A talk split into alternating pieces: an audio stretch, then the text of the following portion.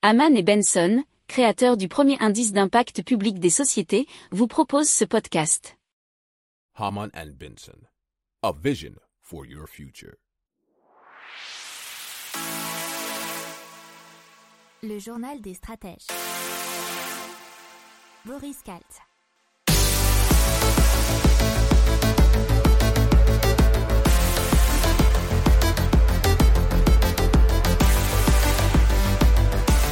Bonjour à tous et bienvenue dans le journal des stratèges consacré aujourd'hui à l'économie. On va parler d'une inflation potentiellement durable en zone euro. On va parler euh, bah, d'inflation en France avec l'explosion des prix de l'énergie notamment, de la semaine de 4 jours en Belgique et d'un risque d'éclatement de la bulle immobilière en zone euro. Vous écoutez le journal des stratèges numéro 218 et ça commence eh bien tout de suite. Haman and Benson, a vision for your future. Le journal des stratèges.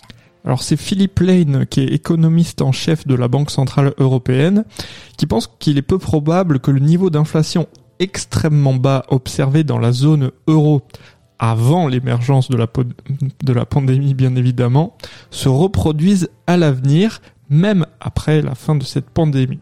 Alors je le cite, plusieurs facteurs indiquent que l'environnement d'inflation excessivement faible qui a prévalu de 2014 à 2019, avec une inflation moyenne, c'était aux alentours de 0,9%, pourrait ne pas réapparaître même après la fin du cycle pandémique.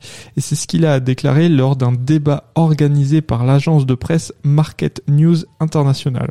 Alors, il évoque des changements survenus dans l'économie mondiale comme l'un des facteurs qui empêcherait de renouer avec une très faible hausse des prix. Et c'était un article d'Investir les échos.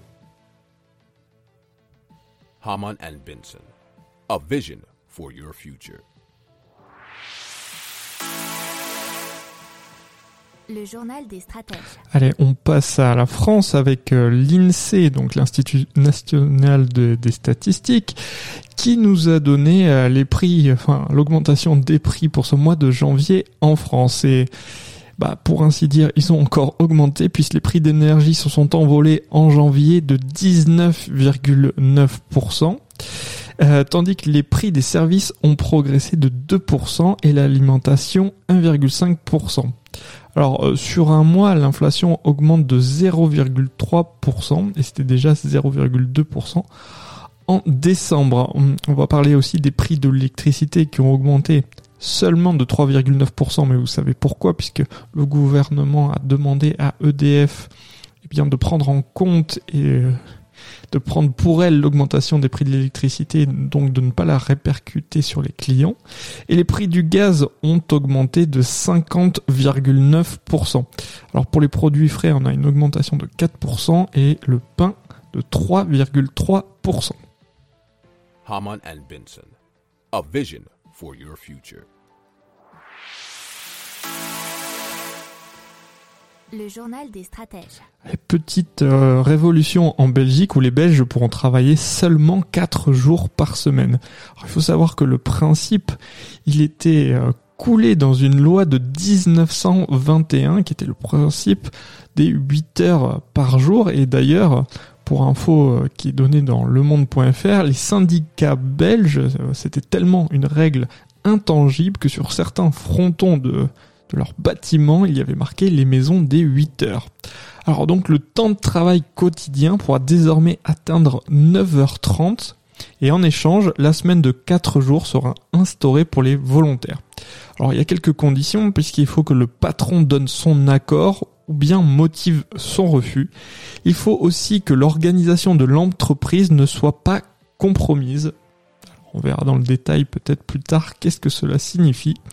Et donc un travailleur pourra aussi demander à travailler plus longtemps durant une semaine afin d'alléger sa charge de travail la semaine suivante. Alors ça semble quand même un petit peu compliqué à mettre en place, mais on verra si tout le monde parvient à s'entendre pour la semaine donc de 4 jours. Haman and Benson, a vision for your future.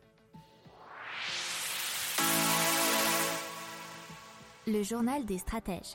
Ah donc euh, la Banque Centrale Européenne met en garde, c'est un avertissement qu'elle donne puisque selon elle le marché de l'immobilier présente d'importantes vulnérabilités qui menacent les banques de la zone euro. Alors, d'une part, la demande d'immobilier de bureaux chute, et cela bien sûr, vous savez pourquoi, avec l'essor du télétravail, mais aussi l'endettement des particuliers qui gonfle, et selon la Banque Centrale Européenne, c'est dû principalement au besoin donc des particuliers d'acquérir des biens plus spacieux après les périodes de confinement. Alors, il nous explique en détail, donc je cite, si les prix du marché baissent, la valeur des garanties des banques baissera également. Et cela signifie que des ratios prêt-valeur seront donc plus élevés et par conséquent, cela peut obliger les banques à augmenter leurs provisions pour couvrir le risque de crédit. Donc en gros, euh, tout simplement, si le prix de l'immobilier diminue, eh bien les garanties des banques diminuent également, ce qui crée un problème. Donc il faut renflouer les caisses des banques en prévision peut-être d'une baisse de l'immobilier. Et donc les expositions des banques au secteur de l'immobilier commercial sont importantes selon la BCE puisque c'est 8% du total des prêts des banques supervisées et plus de 20% du total de leurs prêts aux entreprises, euh, nous dit la tribune.fr. Alors il faut savoir qu'en valeur absolue, les expositions à l'immobilier commercial sont particulièrement élevées en Allemagne, en France, mais aussi en Italie. Haman and Benson.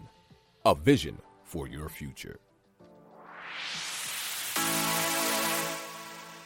Le journal des stratèges. Voilà, c'est tout pour aujourd'hui. Je vous souhaite une excellente journée et je vous dis à demain pour plus d'informations. Ciao. Pour approfondir ces sujets, abonnez-vous à la newsletter de Haman et Benson et écoutez nos autres podcasts que vous retrouverez dans les notes de l'émission ou sur notre site internet.